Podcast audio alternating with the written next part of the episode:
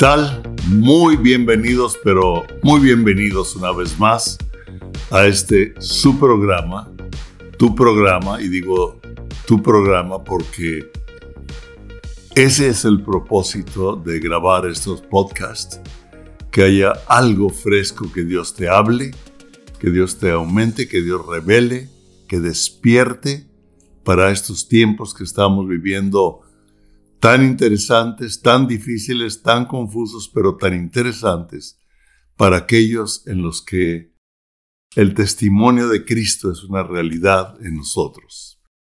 Y precisamente el título de esta plática le he llamado ¿Estás incluido? Ok, estás incluido en el poder de Dios. Ok. El día de antier desperté con mucho ánimo. Me levanté meditando, leyendo en algo que habíamos hablado, Patricia y yo uh, habíamos leído de algunos comentarios y uh, me levanté y dije, ya tengo, ya sé de lo que voy a compartir el siguiente podcast que traigo. Pero entonces leí lo que Patricia escribió en Facebook. y ella escribió, ella es mucho mejor escritora que yo, definitivamente. Me gusta cómo ah, habla las cosas, cómo las dice. Y ella escribió esto. Lo escribió en inglés, no sé si lo hizo también en español, hay una traducción. Dice, hay tantas preguntas sin resolver sobre la guerra entre Rusia y Ucrania que nosotros como simples mortales no podemos responder. Sabemos que hay cuestiones políticas detrás de todo este conflicto y que cuando las mentes inconscientes de los gobernantes son las que toman decisiones sin importarle lo que la gente está sufriendo, o reaccionamos como piensa el mundo, o pensamos de acuerdo al reino de Dios. Me encantó.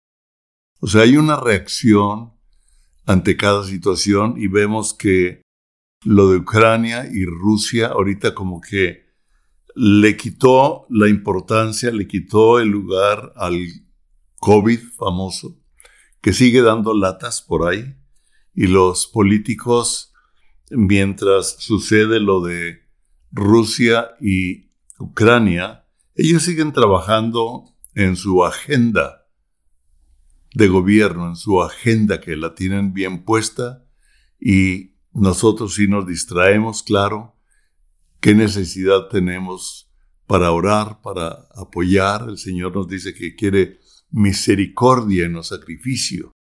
Sí, entonces hay una misericordia, hay gente sufriendo por las decisiones políticas de, no nada más de, Rusia y de Ucrania, sino de mucha gente involucrada eh, en estos asuntos mundialmente. Pero el resultado está ahí y hay mucha gente ah, muriendo, sufriendo, mujeres, niños, ah, sufriendo por las decisiones de hombres que piensan que son sabios, que están queriendo dominar, que están queriendo tomar ventaja etcétera, etcétera. No soy ah, reportero para hablar más de eso, pero quiero continuar con lo que Patricia sigue diciendo. Dice, si eres cristiano, cree en el único Dios verdadero, Jesús, el camino, la verdad y la vida. No deberíamos estar luchando unos contra otros por opiniones pero estando juntos como piedras vivas del templo de Dios. Invitar al Espíritu Santo a morar en nosotros o entre nosotros y guiarnos a toda verdad. Creo que Dios está sacudiendo las cosas que necesitan ser sacudidas o removidas, como dice en Hebreos 12, para que las cosas que no se pueden mover permanezcan. Las que no se pueden mover son las de su reino. el reino de Dios, a Dios le ha placido darnos un reino inconmovible. Por lo tanto, sirvamos con una actitud de agradecimiento a nuestro corazón. Así es que ah, quiero dar esta ah, enseñanza basado en una carta que Pablo escribe a la iglesia de Corinto. Nosotros sabemos que son dos cartas. No voy, voy a enfatizar en el capítulo 1 y 2. Y nosotros ah, sabemos que la iglesia de Corinto, fíjate, era una iglesia problemática. Era una iglesia con muchos problemas, había pecado involucrado. Y Pablo les escribe para corregir algunas de estas cosas, para hablar, para hacer correcciones. Ah, y les habla, les habla claro, es interesante, al mismo tiempo les habla del poder de Dios. Wow. En medio de toda la corrección que él está haciendo, les habla del poder de Dios. Les habla de los dones espirituales. Les habla del orar en lenguas que pues oraré en el espíritu, pero también oraré con el entendimiento. Y él se pone y dice, ah, yo oro constantemente, dice, más que nadie, tal vez sí, ¿sí? Ah, en, el espíritu.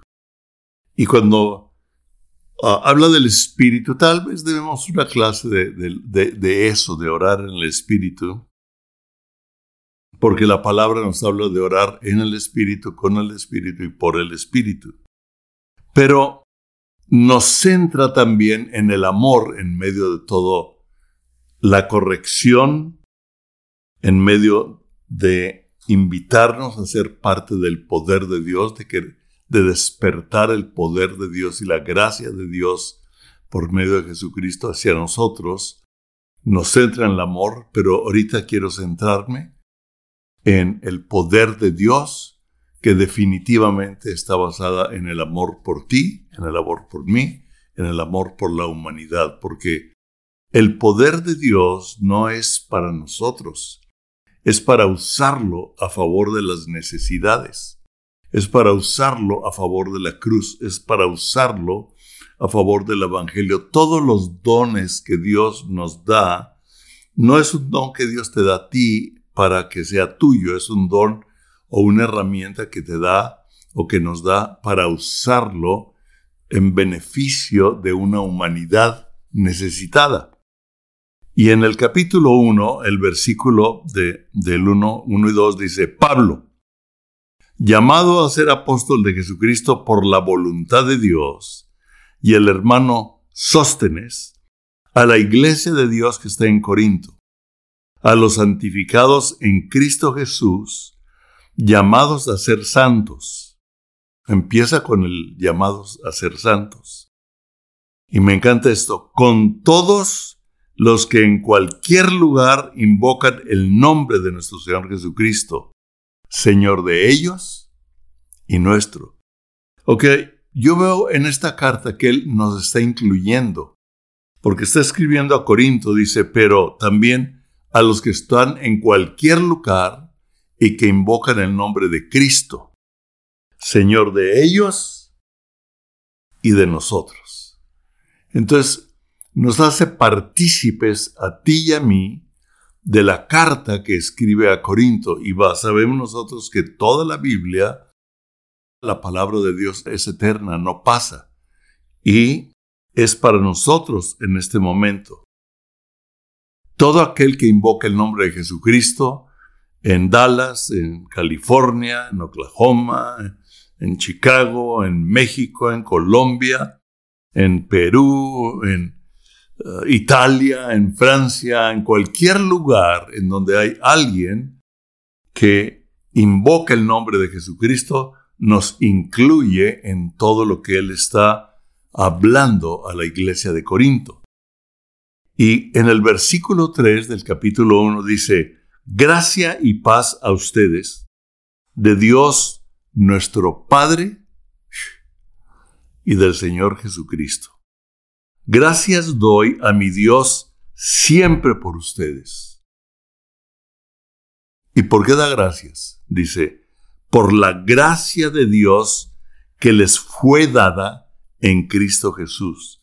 La gracia que nos fue dada a ti, a mí, a todo aquel que invoca el nombre de Cristo, nos ha sido dada una gracia.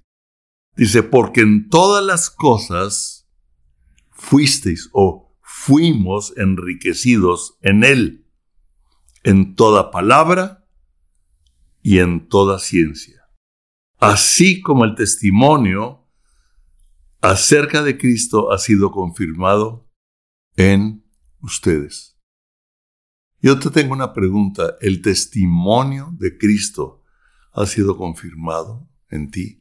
O sea, es una realidad de que Cristo vive en ti y murió en la cruz por nuestros pecados, resucitó al tercer día, nos ha dado a nosotros una vida de resurrección, nos ha perdonado todo el pecado y dejó al Espíritu Santo para revelarnos, para hablarnos las riquezas del reino y para despertar en nosotros el poder de Dios. O sea, si entonces esto hay un testimonio de Cristo en ti, hay una gracia de Dios para que tú y yo vivamos las riquezas del reino, vivamos las riquezas de su favor, de sus dones, de su amor, de su grandeza, de su provisión, de su sanidad, de todo aquello que implica el reino de Dios, porque el reino de Dios está centrado en Él. Y en Él existen todas las cosas, y en Él subsisten todas las cosas. Por medio de Jesucristo fue hecho todo, y por medio de Él y de su palabra subsiste todo lo que fue creado. Interesante. Ahora, toda palabra. hoy, día fue un día muy interesante en cuanto a palabra, porque ayer realmente andaba cansado. Hoy me levanté también todavía un poco ah, cansado, atendí algunas cosas y me fui a una exposición de construcción. Y lo cual la Patricia dijo, ah, ok, ¿a qué vas?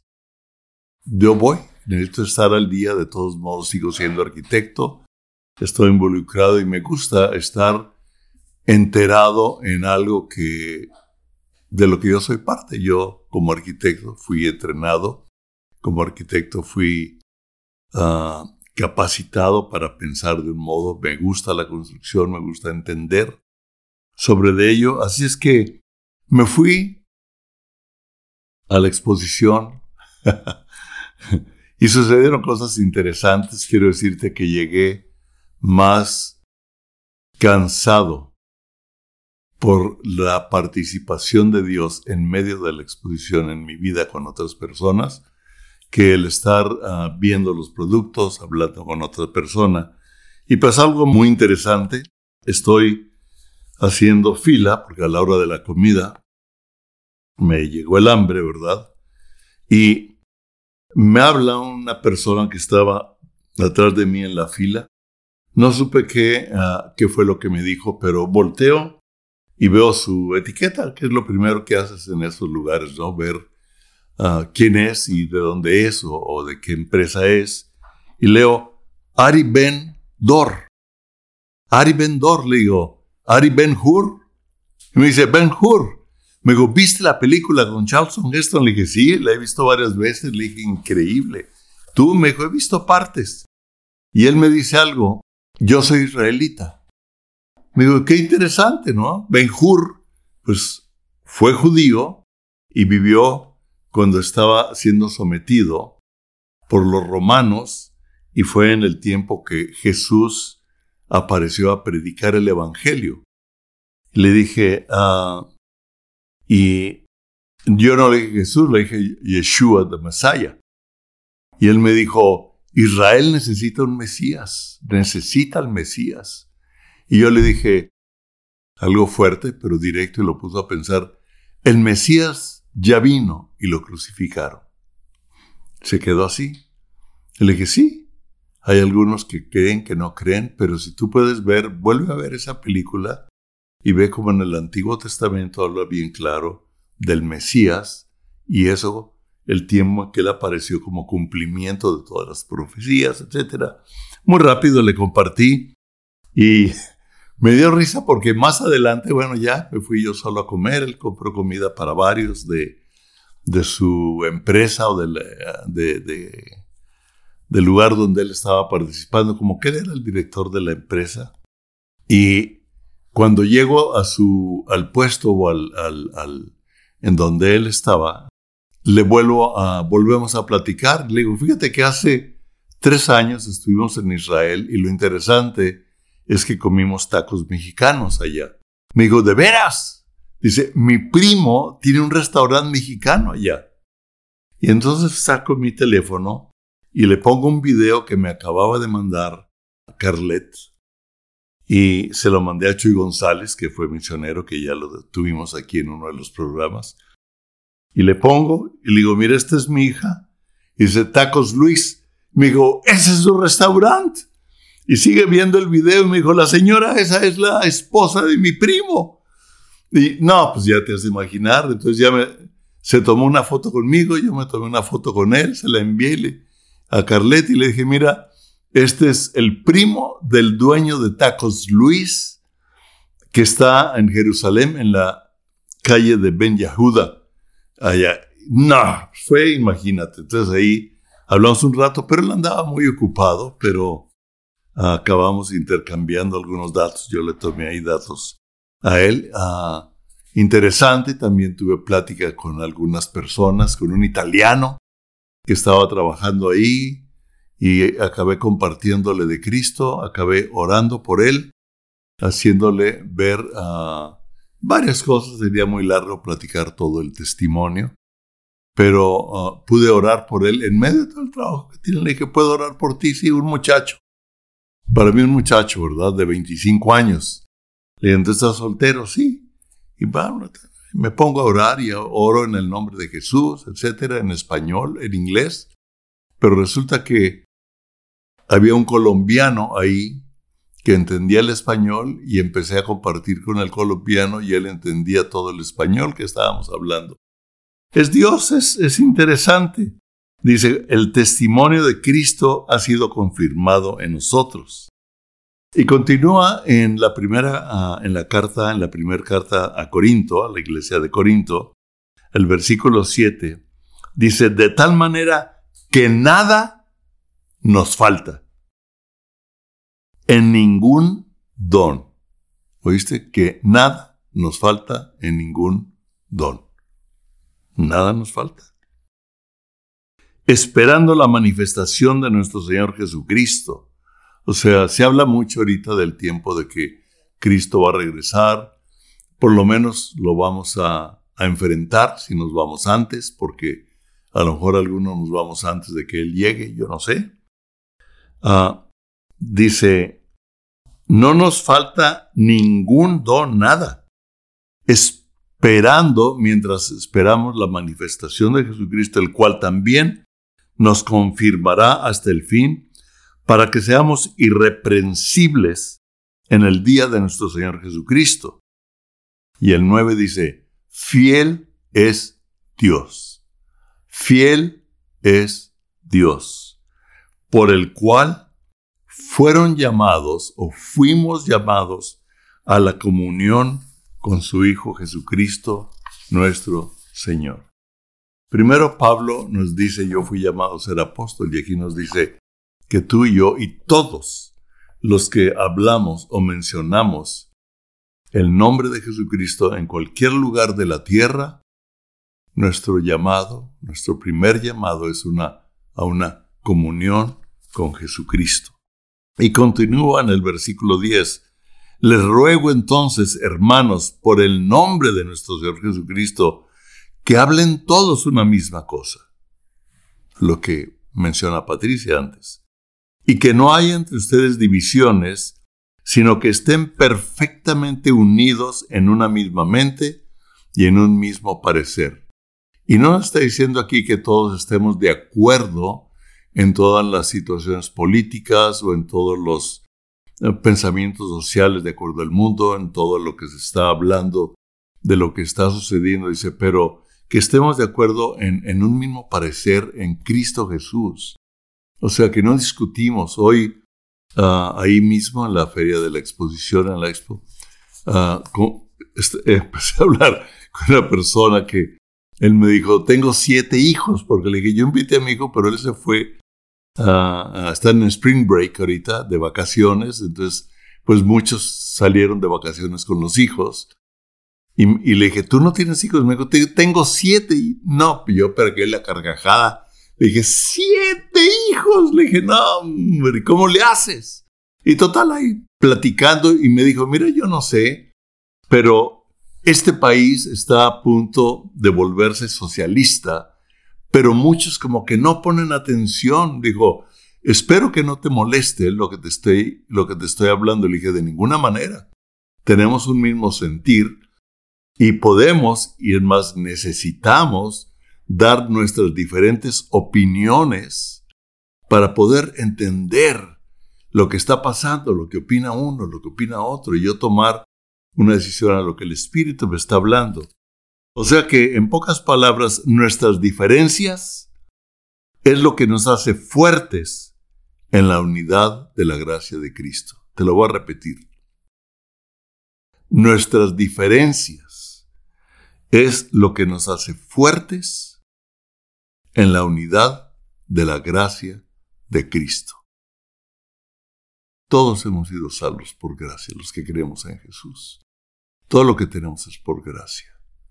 No tenemos por qué dividirnos entre sistemas de pensamiento que crea el mundo, que crea la información, que, que se dan, unos creen de un modo, otros creen de otro. Sabemos que hay un punto central del Evangelio de Cristo. Y aquí continúa Pablo diciéndole y corrigiendo a los corintios y les dice, porque he sido informado acerca de ustedes. O sea, ya me llegaron las noticias de todos ustedes. Hermanos míos, por los de Cloé, que hay entre ustedes contiendas. Quiero decir que cada uno de ustedes dice, yo soy de Pablo, y yo soy de Apolos, y yo soy de Cefas, y yo soy de Cristo. Porque algunos decían, bueno, pues tú Apolos, pero, pero yo soy de Cristo. Allá tú, si tú eres bautista, y tú eres metodista, si tú eres carismático, si tú eres del octavo, del noveno, no sé, como tú quieras, yo soy de Cristo. No, dije, yo soy de Cristo. En el 13 continúa diciendo, ¿acaso está dividido Cristo? ¿Fue crucificado Pablo por ustedes? ¿Fue crucificado tu líder o X por ti? ¿O por mí? o fuimos bautizados en el nombre de Pablo, o fuimos bautizados en el nombre de Juan Gutiérrez o de Hermenegildo Torres o de quien tú quieras. Fuimos bautizados en, en el nombre de él. Dice, doy gracias a Dios de que a ninguno de ustedes se bautizado sino a Crispo y a Gallo, para que ninguno diga que fueron bautizados en mi nombre. También bauticé a la familia de Estefanas. De los demás, no sé si he bautizado a algún otro. Pues no me envió Cristo a bautizar. O sea, Pablo está diciendo, o sea, a mí Cristo no me envió a bautizar, me envió a predicar el Evangelio de la cruz a los gentiles. Nosotros lo sabemos. Y aquí nos dice, sino a predicar el Evangelio, no con sabiduría palabras, para que no se haga vana la cruz de Cristo. O sea, no con sabiduría de palabras, no con retórica, no con... Porque entonces la palabra de Dios, si no está dicha y respaldada con poder, ah, se le quita valor. Dice, para que no se haga vana, se diluye, si hacemos menos. Entonces, hablamos en el nombre de nuestra, de nuestra denominación, de nuestro grupo, y lo que nosotros tenemos es el testimonio de Cristo. Honramos el lugar en el cual nos reunimos para estudiar la palabra, honramos a aquellos a quienes nos han, ah, nos están instruyendo, nos han instruido. Cada uno de nosotros somos responsables por leer la escritura, por buscar la revelación del Espíritu, pero no podemos estar divididos ni fuimos bautizados en el nombre de Él, Jesús dijo, vayan por todo el mundo y hagan discípulos bautizándonos en el nombre del Padre y del Hijo y del Espíritu Santo. Así de sencillo, ¿verdad? Y en Él estamos, y es la gracia en Cristo. En el versículo 18 me encanta, dice, porque la palabra de la cruz es locura para los que se pierden, pero los que se salvan, esto es, a nosotros, es poder de Dios. Vimos que al empezar la carta nos incluye en lo que él está escribiendo. Y aquí nos vuelve a incluir y nos dice, pero para nosotros es poder de Dios. La palabra de la cruz, la palabra del Evangelio, la palabra de la crucifixión y resurrección de Cristo, que es la palabra de la cruz. Dice, para nosotros es poder de Dios. Todos aquellos que tenemos el testimonio de Cristo en nuestro corazón, la palabra del Evangelio es poder de Dios. Como me sucedió hoy en este día en la expo, o sea, se quedaron unas semillas plantadas, hubo una oración por alguien, Dejé a, un judío con una duda, a lo mejor fue fuerte, ¿verdad? Lo continúa Pablo, o el Espíritu Santo diciéndonos por Pablo a la iglesia de los Corintios. Destruiré la sabiduría de los sabios, destruiré la, la sabiduría de los sabios y desecharé el entendimiento de los entendidos. ¿Dónde está el sabio? ¿Dónde está el escriba? ¿Dónde está el disputador de este siglo? ¿No ha enloquecido Dios la sabiduría del mundo? Hmm. No ha enloquecido Dios la sabiduría del mundo. ¿No has visto cuánta locura hay en la sabiduría del mundo? Eso es mío. Pues ya que en la sabiduría de Dios el mundo no conoció a Dios, es interesante.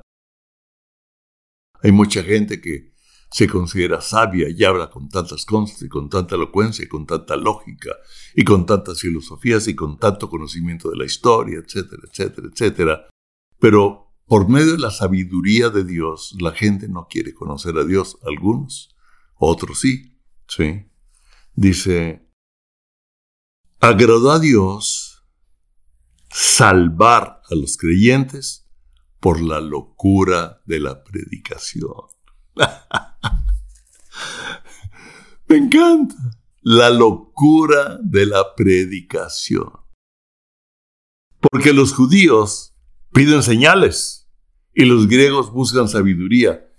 Ah, dice, los religiosos buscan señales para creer. ¿Sabes una cosa? Yo no busco señales, las señales me siguen porque yo creo. Las señales nos siguen a todos aquellos que tenemos el testimonio de Cristo en nosotros.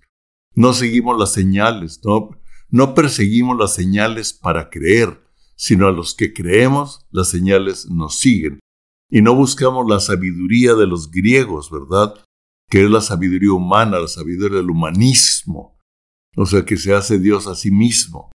Ah, como por ejemplo, algo de la sabiduría de la, de los sabios que están ahorita metidos en la genética, que están jugando a ser Dios. Hay muchos sabios científicos con mucho conocimiento del ADN en los animales, del ADN en los hombres, que en las noticias de hace dos, tres días resultó que Estados Unidos está por soltar dos billones de mosquitos creados en laboratorio Interesante. Mosquitos creados en laboratorio. Virus creados en laboratorio. ¿Cuántas cosas se han creado en laboratorio por la locura de los sabios que no han entendido la locura del Evangelio? Fíjate, también ya hace tiempo que ah, leí un artículo que ya se estaba haciendo en laboratorio la leche, el cuero, Y ahora el hombre, bueno, ya, ya tiene un tiempo que estos sabios, la locura de estos sabios por no entender la locura del Evangelio, de la cruz que lleva a la verdadera sabiduría, están jugando con el ADN del hombre para transformar y para manejar a una humanidad, para manejar a una humanidad. Y hacen cosas científicas unidos con políticos. Definitivamente estos científicos, estos políticos están respaldados o están apoyados por las riquezas de muchos hombres y mujeres para controlar una humanidad. Pero esa es la agenda de acuerdo a Dios. Lo que estamos viviendo es lo que Dios nos dice en la palabra que va a suceder. Entonces no tenemos por qué atemorizarnos, sino vivir la palabra y la revelación de Dios y pedirle que nos ayude a entender los dones y el poder, lo que tú tienes, y que el poder del Evangelio de la cruz se manifieste por lo que tú hablas, por lo que tú haces. Dice, continúa en 1 Corintios, dice, pero nosotros predicamos a Cristo crucificado para los judíos ciertamente tropezadero y para los gentiles locura. Mas para los llamados, así judíos como griegos, Cristo, poder de Dios y sabiduría de Dios. Me encanta. O sea, no hace un lado a los judíos, tampoco hace un lado a los griegos, sino los llamados así judíos como griegos, Cristo, poder de Dios y sabiduría de Dios, porque lo insensato de Dios es más sabio que los hombres. ¿Habrá alguna insensatez, en Dios? Ninguna. Pero dice, aún si existiera alguna insensatez en Dios, es más sabio que el hombre más sabio en esta tierra, que ha existido, que existe y que va a existir. Más sabio que los hombres. Y lo débil de Dios es más fuerte que los hombres. O sea, aún si hubiera una debilidad en Dios, es más fuerte que los hombres. El poder de Dios en nosotros es un poder mayor que el que maneja el poder. Y no estoy hablando de un poder de los superhéroes, ¿verdad? Tengo ahorita el nombre de la película Los Avengers, ¿no? Que vuelan y quedan piruetas y que con el escudo paran balas y destruyen 40.000 naves, ¿verdad? etcétera.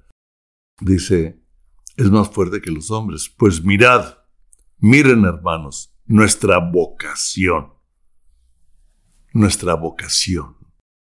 Que no somos muchos sabios, según la carne, ni muchos poderosos, ni muchos nobles, o sea, ni muchos de la high, ni muchos acá del estándar de rayitas más arriba, ni muchos nobles, sino que lo necio del mundo escogió Dios para avergonzar a los sabios, y lo débil del mundo escogió Dios para avergonzar a lo fuerte, y lo vil del mundo y menospreciado escogió Dios, y lo que no es, para deshacer lo que es a fin de que nadie se jacte en su presencia. Y bien nos dice que nosotros somos fuertes en nuestra debilidad, para que no me la crea. De que si algo hice yo, lo hice porque yo soy el mero mero, ¿verdad? Yo soy ah, Juan Camaney, el mero mero del barrio.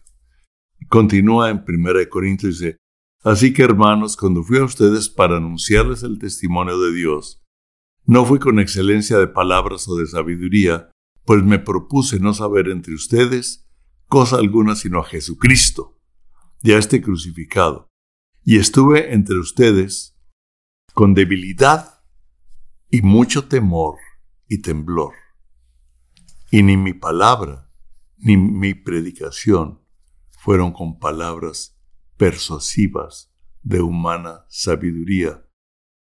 Me encanta, sino con demostración del Espíritu y de poder, para que nuestra fe, para que su fe no esté fundada en la sabiduría de los hombres, sino en el poder de Dios, y Él nos está incluyendo e invitando a ser parte del poder de Dios en medio de nuestras debilidades, en medio de nuestras luchas, en medio ah, de nuestros resbalones, en medio de todo lo que nos traemos, Él dice, mira, lo vil, lo menospreciado, lo que no es, lo escogí yo, para que con la cruz, con la palabra de la cruz, que es poder de Dios, tú vivas el poder que yo te estoy dando por medio del Evangelio, por medio de la palabra y con el respaldo del Espíritu Santo para ti y para mí, sobre todo en estos días. Wow. Creo que aquí le voy a parar. Todavía tengo un cachito. Mm. Sí, yo creo que aquí le paro y lo que sigue tiene ah, mucho de donde hablar.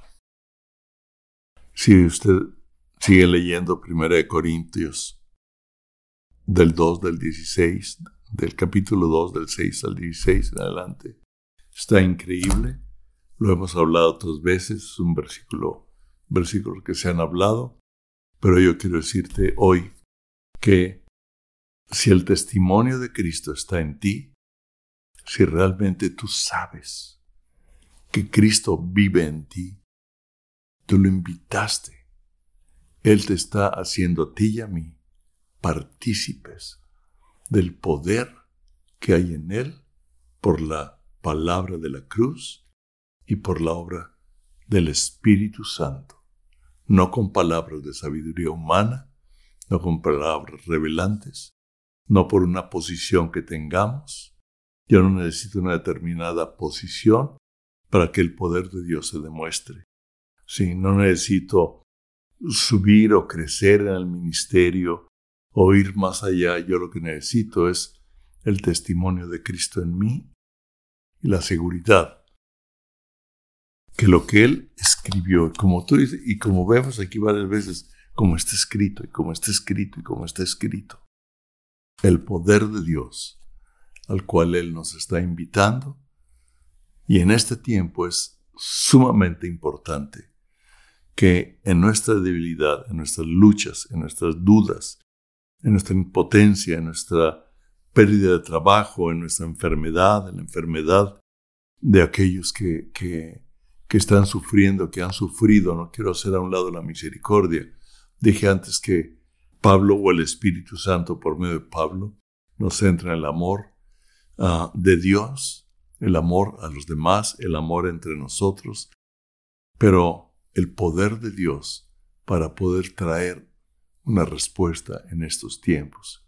Yo quiero orar y Padre, en el nombre de Jesús, yo te pido que todo aquel, toda aquella mujer, todo aquel hombre, todo aquel joven, toda señorita, todo niño que se siente en un tiempo ah, con temor o que está luchando o que no sabe, ah, que ha creído nada más en una cultura de la iglesia, quiero decirte que Dios te está llevando a vivir por encima de ello, al poder él tiene para ti, para mí. Y en el nombre de Jesús, Espíritu Santo, yo te pido que lo despiertes en todos nosotros por la gracia que nos ha sido dada en Jesucristo, por el amor de nuestro Padre y por la obra del Espíritu Santo. En el nombre de Jesús lo hablo, lo declaro. Amén. Dios los bendiga.